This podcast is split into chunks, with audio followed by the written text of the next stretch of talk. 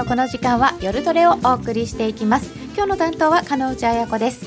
今日も夜トレは FX 投資家を応援していきますよ。さてえー、今日の出演者 FX プライムの小杉団長、はい、よろしくお願いします。そしてノーディー。よろしくお願いします。今日のゲストは石原潤さんです。よろしくお願いします。こんばんは石原潤です。よろしくお願いします。今日は石原さんで。はいはい、いや今週はそれで3回も出ておりましてね いい加減にしてくれというあの声もあるんですけどたまたままあそうなっちゃいまして、はい、私自体はめちゃくちゃ忙しくて今日も朝まで仕事してたんですよ。でラジオ局にあの2時頃来ましてですねそのままあの待機してるというですねすごい状態になって。待機してたんですいや待機はしてないですよ。それはまあ冗談ですけどあのー、非常にですね、えー、ちょっとこれから私は今日の放送で言っときたいのは、はい、いやいや、まあ、今、リスクオンなんですよ、うん、まだ私は7月のまあ相場、ちょっと持つとは言っとるんですけど、だんだんちょっとやばくなると。怪しくなってきましたか、はい、で怪しくなってまた下げたところ買えばいいんですけどその前にポジション持っちゃうと引っかかっちゃうんじゃないかなと。でまあ私はねレポートとか、まあ、私の存在価値があるとしたら、まあ、今までねあの下げ相場の前に警鐘を鳴らしてるんです。でこの3年間で、まあ、4回ほどいろんな、まああのチャイナショックとか、えー、なんだかいろいろショックがあって1月相場は下がるとかそういうこと言ってきて、まあ、たまたまそういうふうになったと。で今ねこの3年間で5回目の警鐘を鳴らしとるんですけど、うん、ちょっと早めに。早めに言っとかない。はい。早めに大体私12か月1月相場下がるっていうのは11月頃から始めますんでその時はまだ相場上がってるんですけど、うん、だから次のこと次のことを考えてるんですね。そうですね。現金作り始めないといけないですもんね、はい、買う時のために。という準備のことを皆さんと一緒に今日は考えて、はい、トレード戦略を練っていきたいと思います。皆様、えーと番組のツイッターの方にお寄せくださいませ。いろいろと。えー、本日も石原潤さんにたくさんお話を伺ってまいります。それでは今夜も夜トレ進めてまいりましょう。この番組はこの番組は真面目に FX FX プライム by GMO の提供でお送りいたします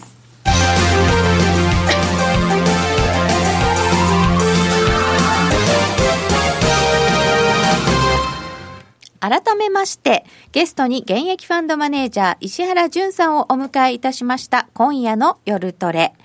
えー、これから夏には不安があるよというお話を前から伺ってたんですけれど、はい、詳しく。いやもうあのカノンさんすごい真面目な人でね。私前回もカノンさんと一緒にやったじゃないですかこの放送もう下調べがすごくてね、大体あの僕がこういう話するんじゃないかっつって、分厚いあのコピーして、あの持ってこられたんですけど、彼女さん、今日はその話はしないんだと、いうことだったんですけど、ちょっとあの一回ずれまして、今日その話をするわけです。で、私がね、うん、これはあのちょっと株の話も混じるんで、なんで FX なのに株の話するのということになると思うんですけど、リスクオン、リスクオフっていうのは、私はアメリカ株が決めると。はい、アメリカ株下が、下げちゃったら、親がめがこけたらみな、みなこけると。FX も何も円高になっちゃったり、全部こけるんです。で、注意しなきゃいけないのはね、歴史的に株が下がる月っていうのは、いつなんだというと、はい、これはまあ、過去100年、200年調べますと、5月、9月、5月、9月、10月。この3つなんです。まあ、大体、カノンさん、あの、9月、10月はブラックマンデーだとかね、まあ、秋下げることが多いじゃないですか。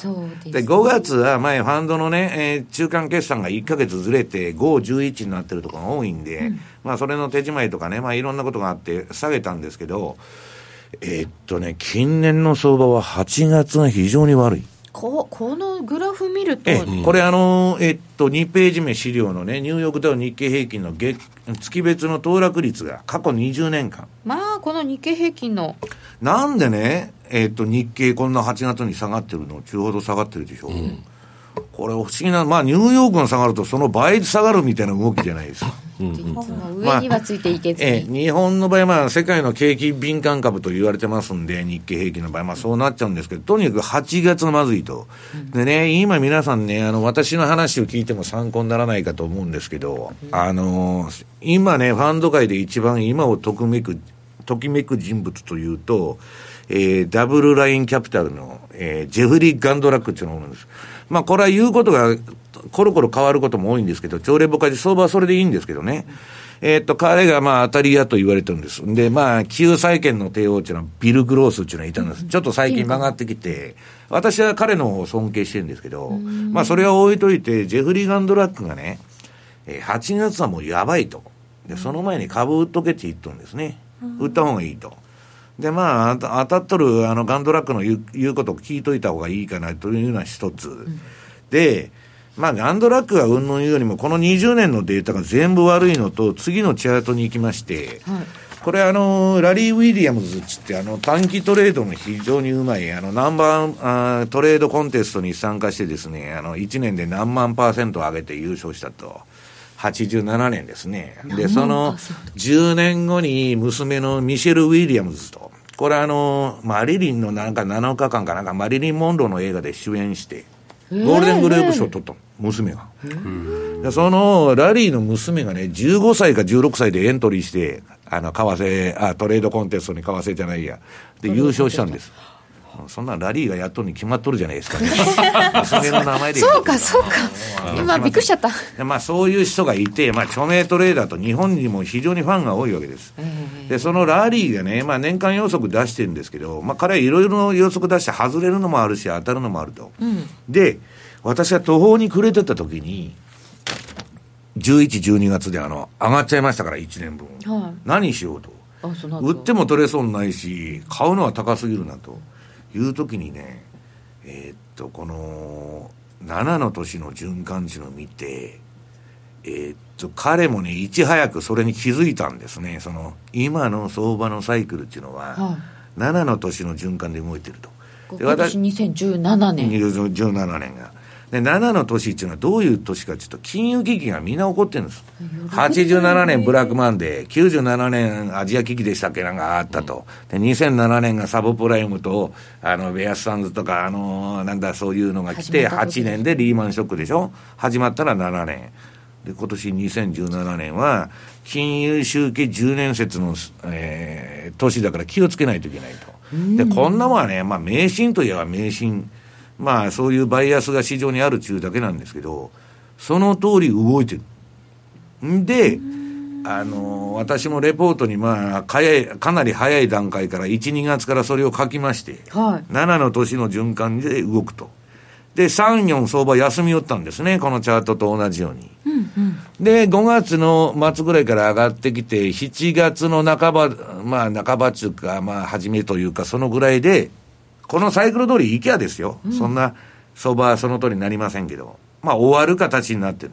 で、まあ、せいぜいもって7月の、まあ、末か、8月にもう一回上がるかもわからない。まあ、7月で終わりと。で、次のその横に出てるのが、右側に出てるのが大統領選挙翌年のパターンなんですね。これだと6月で上げが終わっちゃう。終わってる。で、ね、大体にしてですね、民主党の大統領から、共和党の大統領に変わった1年目って勝って全敗なんです。相場全部安い。最初調子よかっても、うん、いや、だから民主党から共和党になったっていうのは、オバマから今年もあの、トランプに変わって。うん、それがね、やっぱりあのー、これまあデータの数といえばこんなもん母集団のデータが少なすぎるっていう話はあるんですけど、まあちょっと無視できないんですね。全敗じゃねえ、うん、で、まあ、そういうこともありましてですね、えー、まあ、相場前半は強気でいこう。前半は強気で、うん、強気ばっかり言ってきたんですよ、私はこれまで。でね、買いだ買いだと。うん、で、えー、それもまあ条件があってですね、えー、っと、このバブル相場の賞味期限っていうのは、アメリカの長期金利が3%超えないこと。はい。で、これまだ超えてない。うん、で、利上げは3回まで。3回まで、うん、3回まであの金利上昇とその株高の共存っていうのは、アメリカの利上げサイクルがあの始まって3回目まで大丈夫、うん、で、金利が上がりすぎるとおかしくなるようんですよ、相場っていうのは。で、4回、5回となるとおかしくなってくると。で、あとはイールドカーブっつって、アメリカの利回り曲線が、これどっかに出てるんですね、資料。えっ、ー、と、これがね、今年の相場で皆さん一番重要なの。利回り曲線ですか、うん、これだけ見といたらいいという。これだけですか、えー、11ページ。難しいんだよな。これ見るとね、はい、えっ、ー、と去年のこれ緑で囲った部分っていうのは皆さんあの相場のスタートが11月から、えー、金利も上がりまして、株も上がっとると、ニューヨークダウと金利が一緒に上がってると、はい、でそれが11、12、1月の途中まで続いて、で、まあ、あのー、えー、っと、長短スプレッドですね、この青い線は何かちょっと、アメリカの10年の国債と2年の国債の金利差の拡大縮小を表してる、はい、金融機関っていうのは何で飯食ってるかというと、この長短金利差で食ってるわけです。はい、だから、イールドカーブっつって、その、右肩上がりになって、3か月、1年、2年、5年、10年、30年と長くなるほど、金利っていうのは高くなっていきますよね。うんうん、で、それが、その金融機関が正常に、えー、飯が食える状態なんですけど、それがね、短期が上がって長期が下がって、そうすると、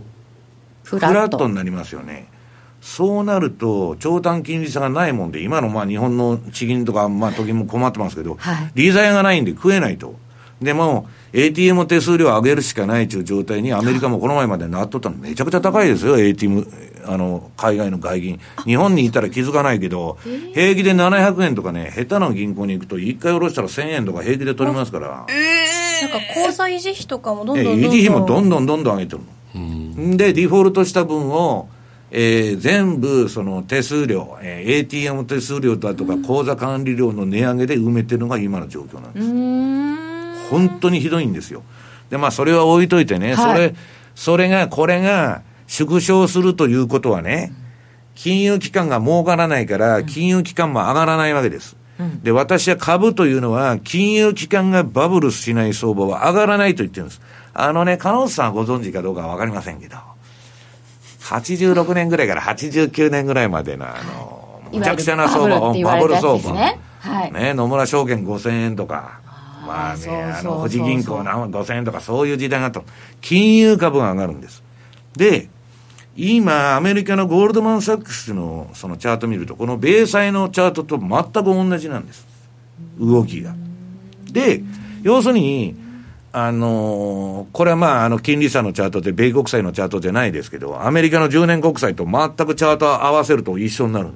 そうなんですね。うん、で、今後アメリカのまあ、金融株がその上がらないとバブルはしないんですけど、うん、まあ、とにかくね、これ何が問題かちょっと、この金利が上がって、株が上がっとるときは、景気がいいから、金利が上がる、株が上がる、だから成長期待だとかね、そのインフレ期待っていうのは共存しとったわけですよ。トランプがもうばらまいていろいろ政策やるからインフレにもなる、景気良くなると。ところがね、イエレンがガンガン金利上げますよと、来年も3回とか今年も何回とか、まあ景気いいこと言ってるんですけど、全然長期金利が上がらなくなった。それが今謎と言われてるんでしょ？言われてますね。謎でも何でもないんですよ。あの、こう言ったらなんですけど、債券市場っていうのは一番優秀なやつが配属されるんです。あの、証券会社に入社すると。ね。そうすると、その人たちが、まあ見てる、あるいは顧客が見てる、債券のマーケットっていうのは株とか、そんなもの比じゃないんです。債券の営業マンやると、何兆円ってお客さんから買ってもらえますから、株なんかせいぜいね、えー、何億とかそんなもんでしょ？もうロットが違うんです。でまあそれは置いといて、あのとにかくこの長短スプレッドが今下がってるのに、ニューヨークダウは横ばいからじわっと上げてますよね。これはね、ニューヨークダウンが下がらなきゃおかしいんです。で、この長短スプレッド青い線が下がってきたら普通は円高にならないとおかしいんです。なってない。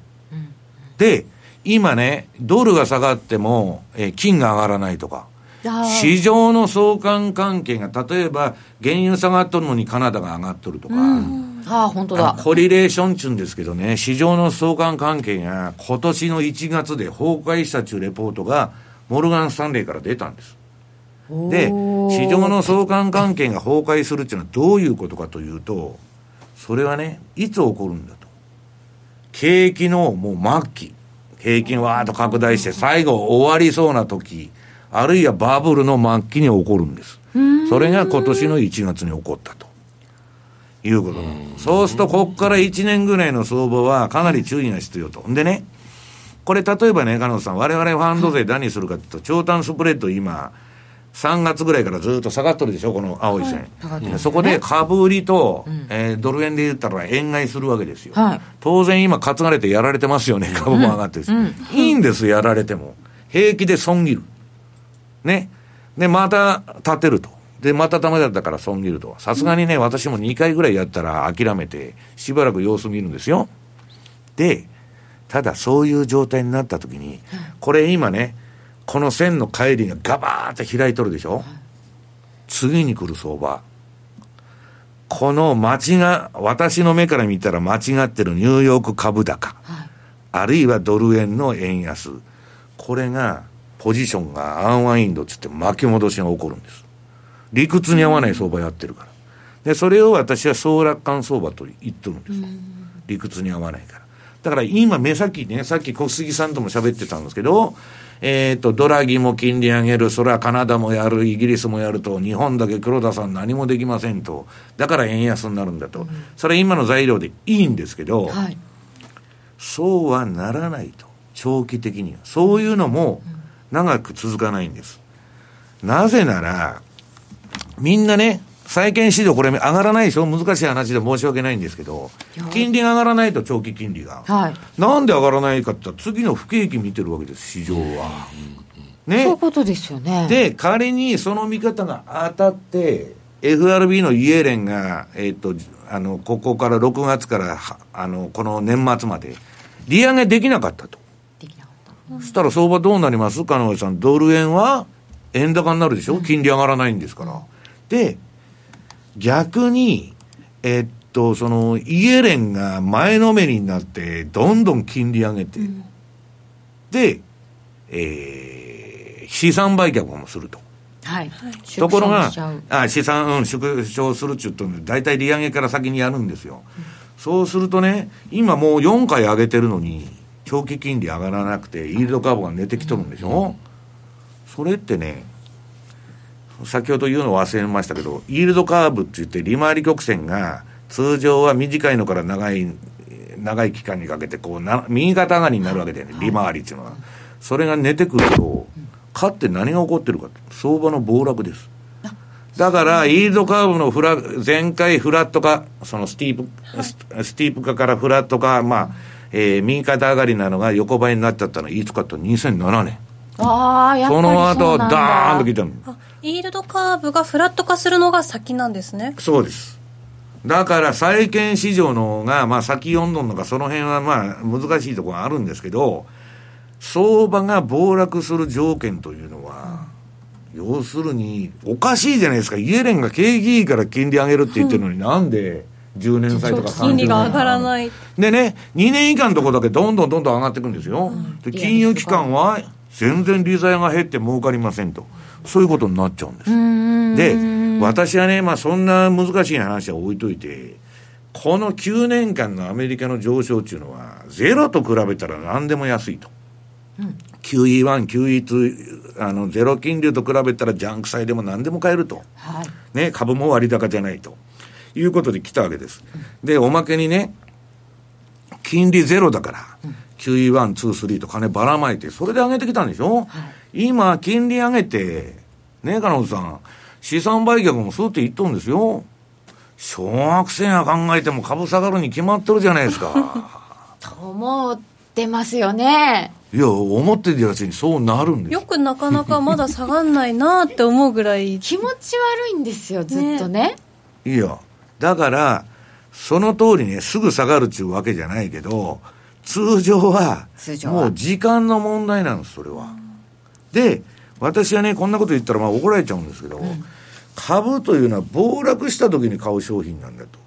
ライフサイクルが、はい、7年から10年に1回必ずドカンと来るんだから、そこで買やいいと。で、今、そこで何を買うかっていう銘柄選択を探してしてるんですけど、あの、それが一つが株の長期投資という意味では。で、もっぱらスイングトレードはね、昨日も夜中もドタバタやってたんですけど、まあやるんですけど、はい、まあちょっとね、金利が上がったら世界中そうなんですけど、この相場はアウトなんです。トランプで目くらましにあっちゃったトランプが財政出動する、何すると。そうそう、こちらにもね、巨大公共工事とか行ったら需要増で長期金利上がったりしないのかなっていや、上がりますよ、それは。インフレになっちゃう。うん、で、それ上がるとね、イールドカーブ立つからいいじゃないかと。うん、資産売却しても長期上がるんですよ。だけど、そうなるとね、そうなったで、もう金利が上がったらアウトになるんです、この相場は。だってゼロと比べて何でも安いで、だから私はね、今昨日もあの寝ないであの、えー、ハイールドボンドの処理をしとるんです、今。もう早く売っちゃえと。いうことでやってるんですよ。まあ、あのー、この相場は日本もそうなんですけど、金利上がったらアウトなんです。金利が低いからと思ってやってた相場だから。うん。だから金利が上がったらもうコントロールができないんです。だからインフレ、まあ金利上がったら強い。インフレになったらアウトなんです。ね。だってインフレになるのに追加緩和できますか？黒田さんが。いや、できない、できない。ね。利下げもできないでしょ？インフレになった、インフレになったら究極アウトなんです。だから今、ゴルディロックスっていうのは、世界中ディスインフレで、こんだけ金ばらまいてもインフレにならないから、こうなってんですけどね。うん、それもね、皆さん、あの、ものには限度がありまして、うん、もう9年もやってんですから、そろそろリグっといても罰は当たりませんよと。そうですね。ええー、いう形で私は見てます。で、それでね、はい、皆さんがその知りたいっていうのは私もそんなよく知らないんですけど、うんと、何の話からしようか。あ、でね、アメリカの株上がってる上がってるって言ってるじゃないですか。高値圏。はい。あの、加納さんは笑ってんだけど、SP495 と。はい。なんだそれはと。SP は500じゃないのかと。今日ね、面白い資料をいただいていて、はい、SP495。これはね、あの、マーク・ファーバーというですね、まあ、陰鬱博士と言われてる、あの、暗い、あの、人がいました。大金持ちなんですよ、はい、大豪邸に住んで。なのに暗い。いや、それは考えないで。いや、インテリなんですって。で、ハードロックが好きなんですから。もうね、おじいちゃんになってんだけど、ハードロックのなんかあの T シャツ着てですね、あの、この前レミーなんとかっていうのが死んだんで、追悼のレポート書いてまして、これほとんど音楽レポートじゃないかと。あ本当に、モーターヘッドっていうののね、あの、ベースが死んだんですよ。ならもうレミーの言葉が書いてあるの。レポートに。ええ。そのぐらいね、飛んでる人なんですんで、向こうの CNBC とかもよく出てたり、バロンズの座長とかやって、日本でも何回か講演してます。で、そのね、マーク・ファーバー博士が、これを見てくれと。はい。SP495 とビッグファイブ。ビッグファイブって何かっつったら、アップル、マイクロソフト、アマゾン、グーグル、フェイスブック。この5銘柄はね、ノージーさんわかります ?2013 年からのこれ動き。えー、SP500 というのは、まあ、495というのは500はまあ年率6.1%上がっとるんですけど、はい、そのうちの5銘柄だけで、このビッグファイブ中、57%上げてるんですよ。この赤いやつ。うん。だから5銘柄で SP500 上がっとると考えた方がいいと。だから今このビッグファイブとかね、あるいは FANG、あるいはマントというこういうその、えー、頭文字を取って、そういう、えー、っと、世界のね、株式投資家、あ投資のその人間が8銘柄に集中して、相場やっとるだけなんです。そうすると、この8銘柄が相場天井打てば、どうなりますか、アメリカの株は。それは怖いですね、うん、非常に脆弱なわけですよ。え、もうすでに6月の9日あたりから。クラッシュあの、ちょうどね、ラジオでその日放送やってまして、そのファング、とヒンデンブルグ方面なんてどうでもいいと。ファングが重要だっつったらドーンと来まして、まあその前の日にレポート書いとるんですけど、うん、いきなり来ましてですね、で、今戻っとる戻っとると、うん、大丈夫だと。全然戻ってません。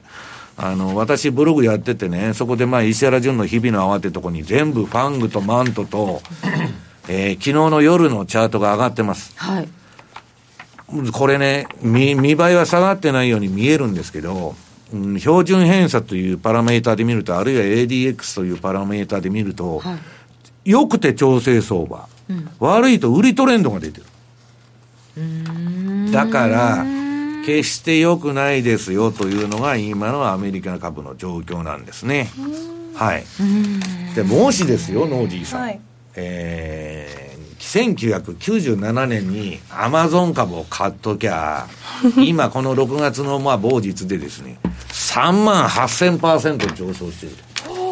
すごい。これあの何ページだったっけ？チャートが6ページに出てますけど。3万8000上がってるとかじゃない、3万8000パーセント。パーセント。はい。10万ドル投資してたら3万、3900万ドルですから、今頃あの、カリブ海で船に乗って遊んでますよ。と思うでしょ、皆さん、株っていうのは甘くないんですよ。だから私はストップを受けっていうのは、アマゾンだって、上場者上がって、その後、ドローダウンって9割ぐらい下がってる時なの。そこでみんな万歳しちゃうんですよ、ぶん投げて。持ってる人いないんですから。うん、そう、ドーンと下がってる場面あるでしょ。だから、まあ、相場っていうのはある程度、こういう個別株やるには、まあ、忍耐とですね、金が必要ということなんですけど、ウォーレン・バフェットみたいな人間だかが売らずに持ってるわけですよ。そうですよね。で、儲けちゃうと。まあ、運の話ですね。で、まあ、それはいいんですけど、はい、でそれでね、今、まあ、今後、そのアメリカのハードデータが全部景気悪くなってきて、とじゃあまた2007年みたいに金融危機10年説で、まあ、今、何が問題になってるかと。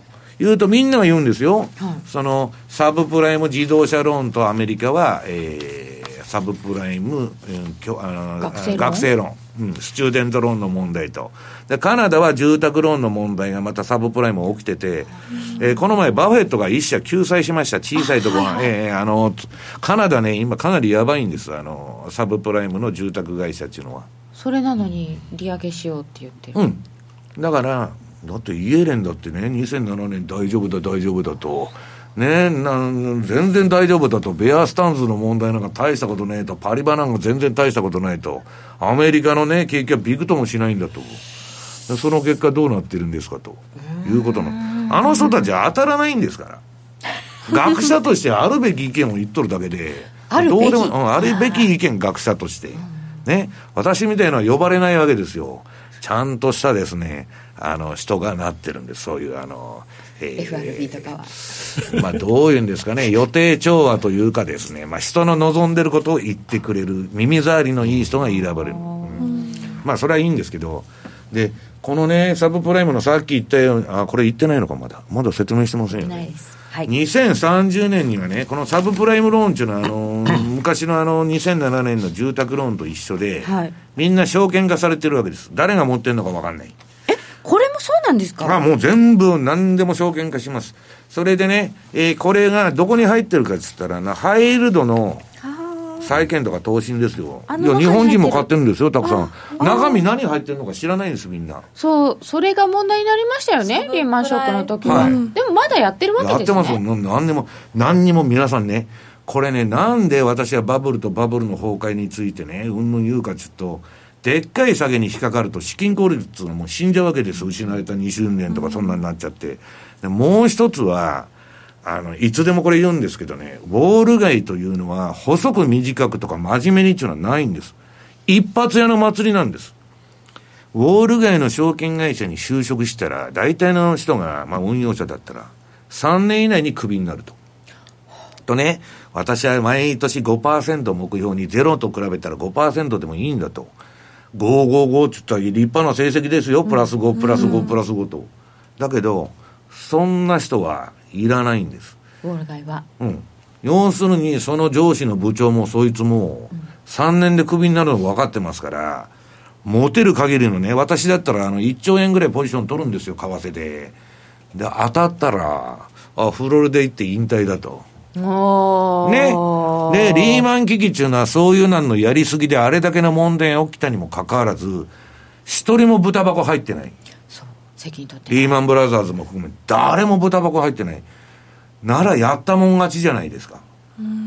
ね。で世の中全部背金主義ですよ。金持ってるやつが偉いんだという世の中の中でみんなそこを狙うわけですよ。一発やね。だって、私がそれで1兆円のポジションで損しましたと、えー、7000億円失いましたと、会社が損するだけじゃないですか。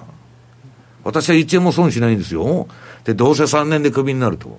したらそういうインセンティブが働いてる限りは、必ず相場のバブルとその崩壊を繰り返すことになるんです。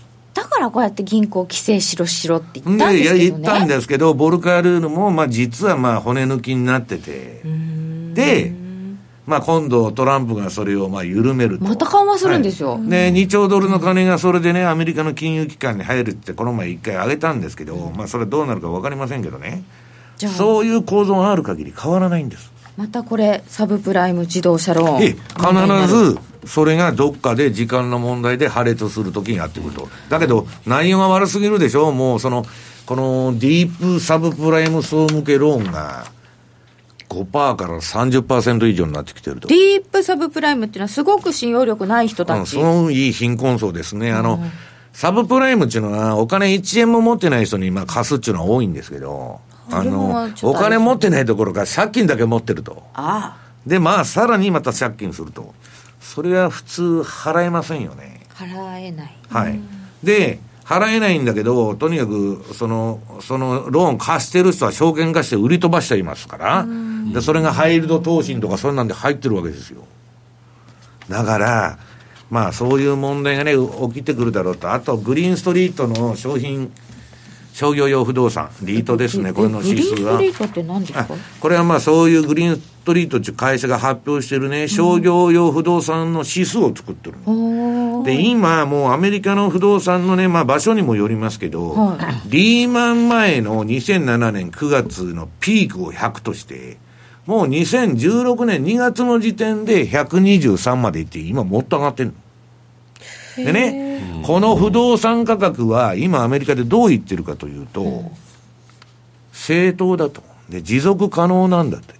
こんなに上がってるのにですかそんなわけないじゃないですか。バブルの時もガノンさんそう言ってたんですよ。湾岸のね。サブプライムだってそうですよね。住宅の価格が上がるからっていうので、うん、お金のない人にも貸してたのに。ねはい、だからこれはね、持続可能でないでしょと。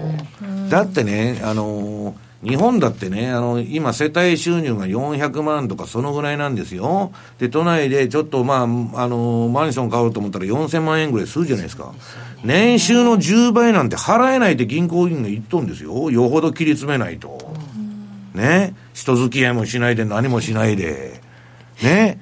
だからに、日本っていうの住宅ローンを組んだら可処分所得がなくなって消費が上がらないと。で、少子化も治らないと。だから、不動産が高いということは全ておかしくなってくるんです、日本はバブルの崩壊は、社会の世直しのチャンスで、その時にね、年収の3、4倍で買えるまで、えー、不動産価格が下がってたらもし、みんなもっと豊かになってる。それが公共事業ばっか売ってですね、建設資材も何も下がらない、銀行の PKO で全部高値維持してきたんで、今を迎えてるんです。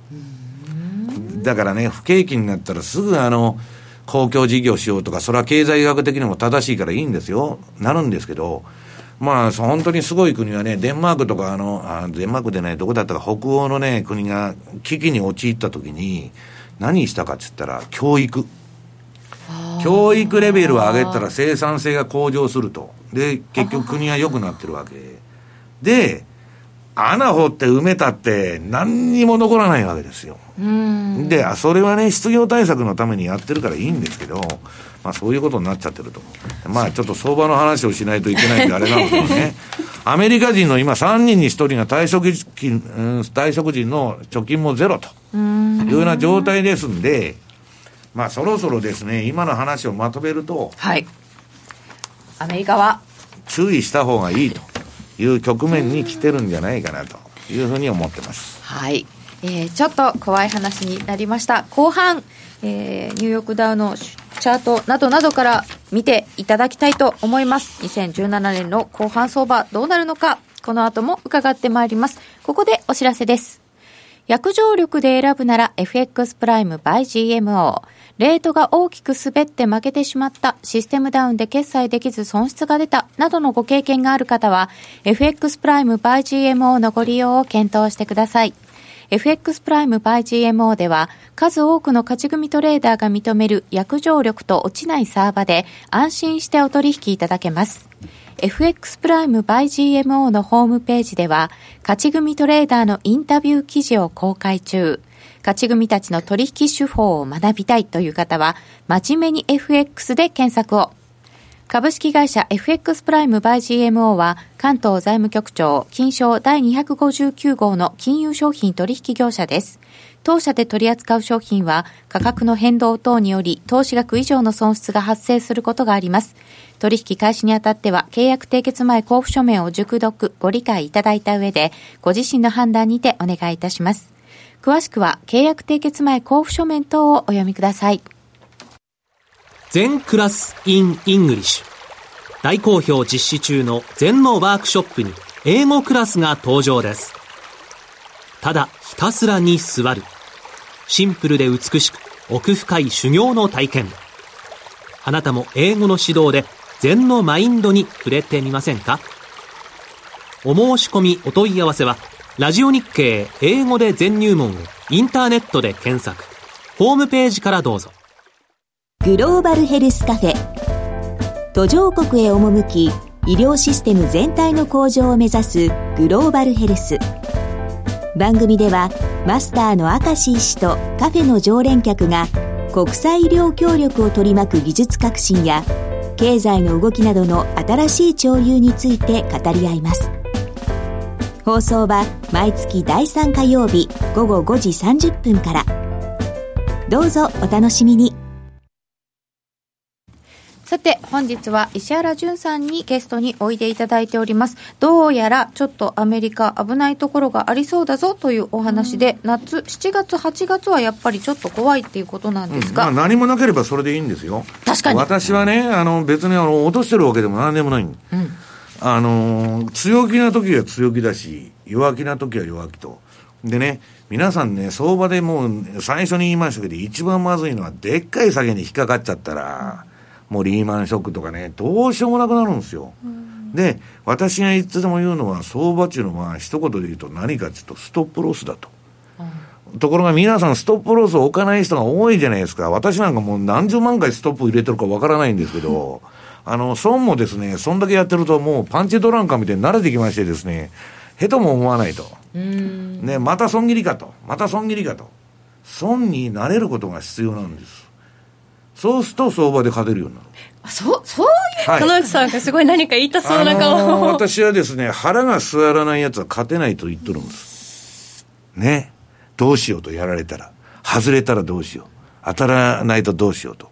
いや、そんなもん相場外れるに決まってるじゃないですか。ジョージ・ソロスだって7割外してるっちゅうんですから。ね。だから、相場というのは、その負けを認めることから始まると。うん、要するにね、私がストップ置けっつと置かないとね、お前ストップロスなんか置けって言ってと、また大底でぶん投げさせられて、相場戻ってるじゃないかと、いう人がたくさんいるんです。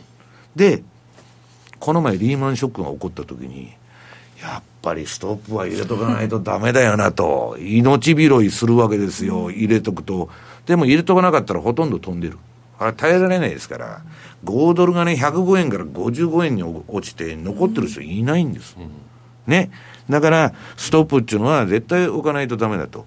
ところが、7年に1回ぐらいしか命拾いしないしないもんで、忘れますね。忘れますんで、はい、子供と過ぎるとなんとやらって、うん、すぐ忘れちゃうからね。だけど結局相場っていうのは基本的にはその資産管理ですよね。証拠金が FX だとなくなったらゲームオーバーなわけですから、うん、それをなくならないようにするのが最初なんです。当てるのはその次なんですええまあだから、そのストップをね、私が皆さんに、あの、言っの、あの、言いたいのは別に相場8月も下がらなくてね、来年の中間選挙まで上げるかもわかりませんよ。うん、トランプがバンバンバンバン金ばらまいて、未来のことは誰にもわかんない。私が何を言いたかったら、ストップだけはもうこれからの局面を置いておきましょうと。もう上げも9年目になってね、景気拡大が96か月目に入ってるわけですから。上がるぞって思って買いたい人もそれはいいけどストップ置かなきゃっていう、うん、買いでも売りでもね。売りでも買いでも。もうね資産管理っていうのあの自分守ってくれるのは相場の世界で、うん、ストップオーダーしかないんです。本当に。守り。はい、はい、守り。登山も相場も上りより下りの方が難しいし怪我しやすいかも。うんさてここからはテクニカル分析していただくんですよね。テクニカル分析ってね、私、あの、これ、えっと、これ、ポンド円のチャートが15ページに出てるのかな。ポンド円。これね、あ、ポンド円の前に14がユーロ、あ、えっと、ポンド円のじゃあ出してください。ポンド円冷やし、冷やし。ボリンジャーバンド。これねえー、っとこれ矢印は出るのかな？出ないのかな？出ないのか。あのね今ポンド円のチャートって出てます？あ出ます。でね。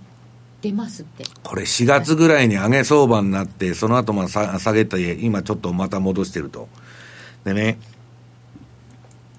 私はいつでも言ってますように、はい、このチャートの真ん中に出てるのが、青いのが標準偏差の26というパラメータのライン。青い太いやつ。はい。はい、で、赤いのが ADX の8中ラインで、なんだ、緑、あ、うんと、ADX の8だな。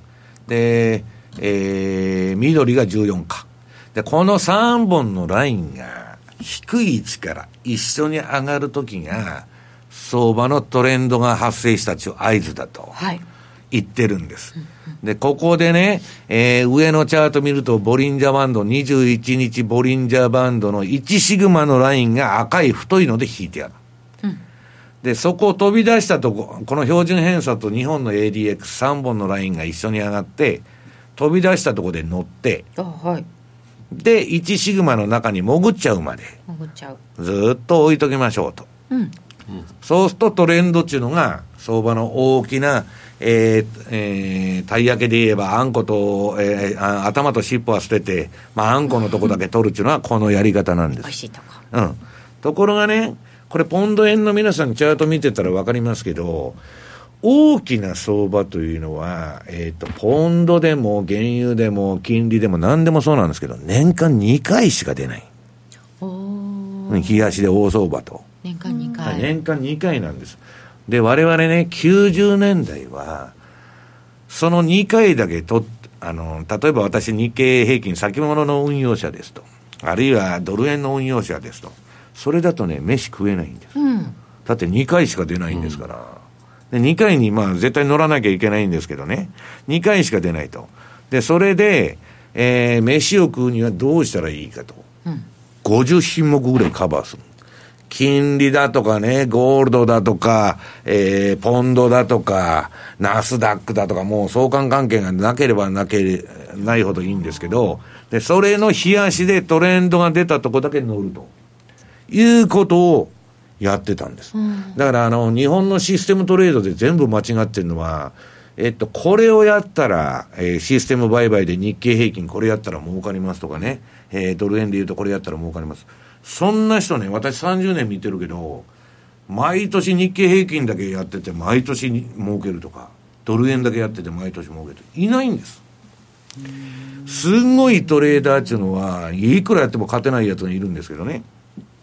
何やってたかって言ったら、50品目ぐらいやって、で、金で大儲けして、例えば金利で大損してるとか、いろんなものをさっ引きしてトータルで毎年勝つんです。それがシステムトレーディングの真実で私はもう答えが出てるんです。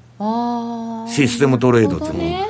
だから私がね、20日の移動平均で、例えば日経平均先物を運用すると儲かりますと、1億円儲かりますたち本出すでしょそんな皆さん真似してやっても次の年から損とかね。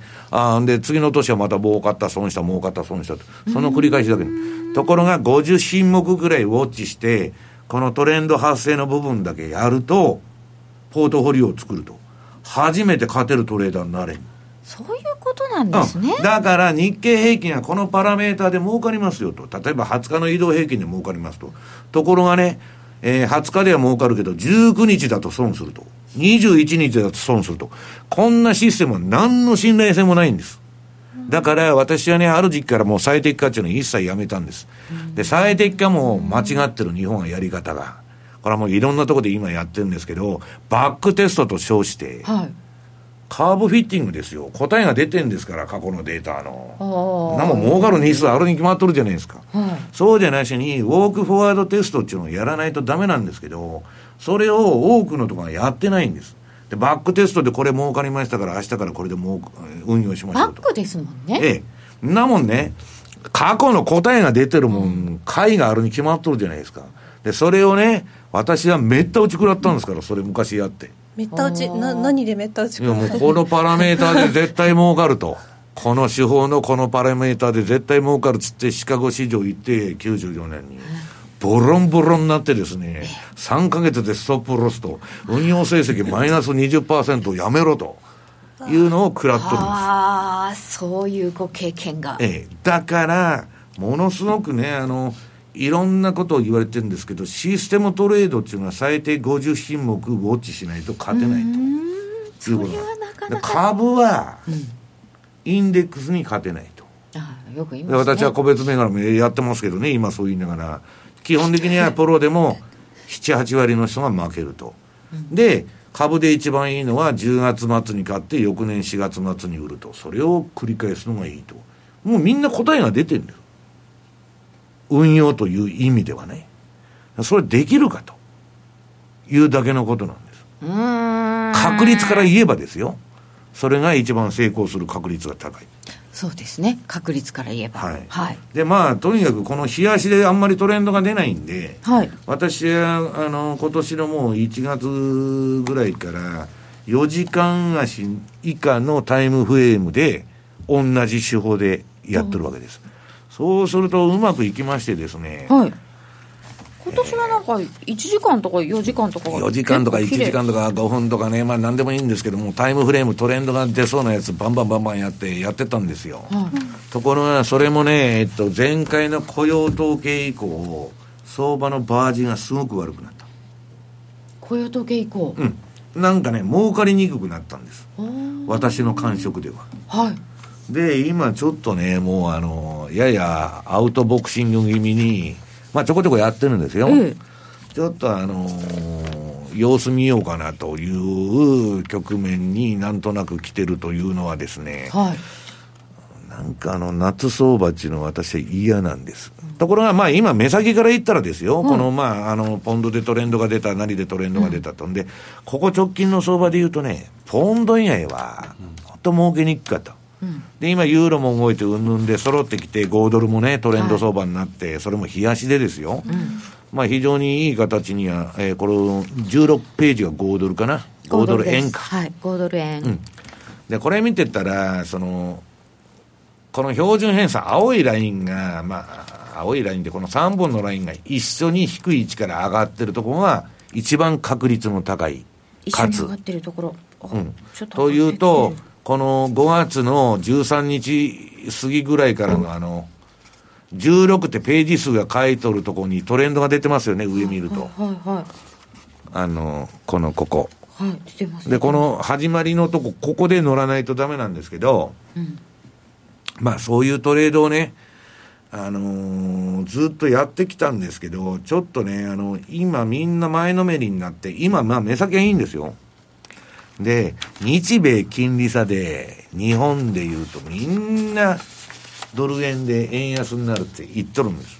で、私はさっき言ったようにそうはならないんじゃないかと。うん、その利上げできなかったらアメリカの金利上がらないんだから、ドル高にならないし、うん、イエレンが変なあの利上げとかしてったら、イールドカーブがフラット化して短期だけ上がって長期上がらないと、今の景気の状況で。で、株が変な相場になってもおかしくないと。どっちにしろね、そんなに強気な、えー、円安予想っていうのは私はできないんじゃないかと。利上げをしてもしなくても。うん。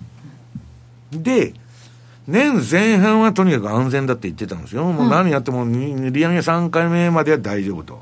で、この7月もね、そんな危ないとは実は思ってないんです。まだ。うん。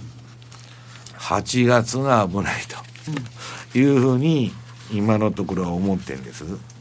だから、まあ、それが当たるかどうか分かりませんよ。はい、私はこういう予想を述べながらも、皆さん、テクニカルが合致しないと、うん、絶対ポジション取らない。うん、だから、下げ予想を出してて、ああ、下がってきたと。そのコンディションがね、整ったら、それは売りますし、買いだと思ってて、コンディションが整ったら、あの、買いますけど、あの、コンディションが整うコンディションが整うっていうのは、この相場でいうと、まあ、逆張りでも順張りでも、型があるわけですよ。こうなったら、今言ったような3本のラインが低い位置から一緒に上がって、ボリンジャーの1シグマの外に飛び出すとか、うん、そういう状態になったら、だから、普段より多めにバーンとポジションを取って。売ったり買ったりええ。やりますけど、まあ、売りでも買いでもどうでもいい、はい、我々は、私はね、弱気言ってるように思われるんですけど、上げでも下げでもいいんです。で、今まで強気で来たんですよ、今年も。だけど、今年の後半はもう去年から言ったんですけど、気をつけた方がいいと。うん、で、どういう理由で気をつけるかは、まあ前半に言った通りなんですけどね。はい、ちょっとね、皆さん、やっぱりね、えー、っと、総楽観の極みっつったらおかしいけど、もうアメリカの株ってね、バリエーションで買えるのないんです。だからまあテスラモーターが業績で買えるかと買えないんです。あれはあの経営者、あれ名前なんだったど忘れしちゃった。あの経営者の将来と素質にかけて株買うなんです。で、私が今ピックアップしてるのはね、そのキャフリーキャッシュフローっていうのを注目して、次暴落した時に何買おうかなという銘柄は選定してるんですけど、まあそれは置いといてね、あのー、株がダメになると、はい、為替は円高じゃないですか。まあそうですよね。うん。だから、さっき言ったように、どの道ね、イエレンがどういう利上げできなくても、はい、しても、私は年後半っていうのは危ないと。で、アメリカ景気がさらに悪くなると、アメリカっていうのは何するかって言ったら、昔からあそこはアメリカファーストなんですよ。別にあの、トランプになって始まったわけじゃないんで、えー、トランプはニクソンさんに似てますから、また第二のプラザボーイですよ。ああ。最後は。やりますかね。いや、アメリカのね、私今日資料持ってこなかったんですけど、借金っていうのはもう天文学的ですから、それ全部、あの、外からのファイナンスでしょ？アメリカの借金を半分にしようと思ったら、ドルの価値を半分に下げたらすぐ半分になるんです。そんなイージーなやり方でできるんだったら、当然その税金で埋めようとかね、そんな発想に政治家になるわけないじゃないですか。落選するんですから、そんな政策訴えたら。確かに。うん。だから、それ今すぐ来るとは言いませんよ。うんだけど、そういうことになっても、まあ、おかしくないだなと。まあ、それは、まあ、いや、私も、だから上がってくれた方がいいんですよ、相場は。本当に。で、あの、上がってくれた方がいいんですけど、もうリーマンからね、9年目に入ってると。うん、いうことで、皆さんに一回そろそろ注意が、まあ、私はリグエって言ってるわけじゃなくて、ストップだけは、下がってたら自動的に強制利食いするような注文の置き方をしておきましょうということが言いたいわけですね。さて、えー、あ ADX 標準偏差ボリンジャーバンドパラボリックのこの手法は俗に石原スペシャルと呼ばれている。なんでその、そんな名前ついてるんですか？なんかね、最近いろんな人がやってましてですね。はい、いや、よかったのは、はい、えー、っとね、それでね、儲かるようになったっていう人がね、何人かいて、セミナーとかで会いに来てくれて、今まで何やってもダメだったんですけどと。で、私はね、あのー、儲かるか儲からないかわからないけど、とにかくトレンドが出た時だけコツコツ取りましょうと。いうことをそのやってんです。んで、私はね、皆さん、その相場っていうのは何が必要かっつったら、まあ山間でね、野生の勘で、えいやと、処備してもいいんですよ。うんだけど、私らは職業的にそれやると怒られるんです。理路整然と勝って、理路整然と負けてくれと。加納さんならわかるでしょ頭いいから言ってるとんでもないです。ね、負ける時も理路整然、うん、だから、ロジックがないとダメだと。うん。いうことなんですよ。そうしないと、もうぶれまくってですね、あっち、うん、だからこの前ね、小杉さんと喋ってて、はい、やっぱりね、勝てるトレーダーっていうのは、一番ね、私感じたのは、損切りがすごい。資産管理がやっぱりしっかりしてる。そのプライムさんのお客さんでも、ね、うん、絶対ですねこれは、それとみんな自分の形の持ってるんです。で私が言ってることもね皆さんの参考になるかどうか分かりませんけどそれを参考にしてみんな自分の型を作ってくださるのが一番いいんです、うん、というのはねえっと、自分で納得して自分の形のは、まあ、性格も違うし、まあ、ライフスタイルも違うし、いろんなものがあるんですけど、自分で考えたやつしかね、自信が持てないから続けられないんです。私がこれいい言っててもね、じゃあ石原こんなこと教えやがったと、3回も連続損になってるじゃないかと、なんだこれはと、やめちゃうんです。やめちゃう。4回目にすごい利益が出るかもしれないのに。いや、だから、その自分で考えるということが一番、ね、あの重要なんですね。うん、あ、そうそう、イーロン・マスク。そう、イーロン・マスクです。まあだからね、いや、あのー、だからテスラっていうのは、じゃあ業績で買えないけど、うん、トレンドという意味では、この標準偏差ボラテリティトレードやると、すごい良かった。もうあの、うんとね、テスラとアップルはむちゃくちゃいい。私のブログに載ってますけどね、あの、昨日のチャートも出てますけど、本当にいい相場やってるんです。で、為替も、えー、今年は4時間以下の足で、この前、まあ、あの、小杉さんのとこでね、あの、うん、セミナーやって、標準偏差がない場合は、日本の ADX ラインを使ってくださいと。いうことで、まあ、似たようなあれですからやったんですけどね。まあ、私のやり方っていうのは、とにかく、あの、FX っていうのはゼロサムゲームなんで、トレンドをきっちり取っていくと。いうことなんですね。トレンドが出たところでということで今日は資料にも ATR チャンネルというのが載ってるんですけれやるんですか？これが今回はなんか秘密兵器だそうなので秘密兵器じゃないですよ。別にそんな大したもんじゃないですけど。そのうちセミナーで出てくるらしいのでこれはちょっと皆様楽しみにしていてください、うん、これね、うん、移動平均の上にそのアベリー率流レンジっていうののある比率を載せてるだけなんですで、はい、これもあの私はボリンジャーバンドとエンベロープ逆張りやるときに、あとはあのこの ATR チャンネルっていうのを逆張りに使ってて、直近の相場で言うと、はい、まあドル円とかね、えー、まあいいとこまで上がって止まるとこで止まっとるみたいな、ね、今度のセミナーで出てきますから楽しみにしてください。ではここでお知らせです。あの名実況をもう一度永久保存版実況 CD 白川二郎実況名勝負セレクションただいま好評発売中。オグリコールでおなじみ1990年有馬記念をはじめ記憶に残る厳選14レースの実況を完全収録。感動の名場面が鮮やかによみがえります。鈴木よしこさんとのスペシャルトークも収録してお値段は税込2000円。送料が別途かかります。お求めお問い合わせはラジオ日経ネットショップサウンロードまで。気になるレースが今すぐ聞ける。ラジオ日経のレース実況をナビダイヤルでお届けします。開催日のレースはライブで3ヶ月前までのレースは録音でいつでも聞けます。電話番号は0570-008460 0570-008460 0570おお走ろうと覚えてください。情報料無料かかるのは通話料のみ。ガイダンスに従ってご利用ください。番組そろそろお別れのお時間になんとなってしまいます。では FX プライムさんからのセミナーのお知らせをお願いいたします。早いですよね。あっという間でしたよ。ねずっと聞いてましたよ。いえとんでもないすいません、一人で喋ってました、本当、皆さん、今日みんなで聞き入ってしまった回ですけどね、ね。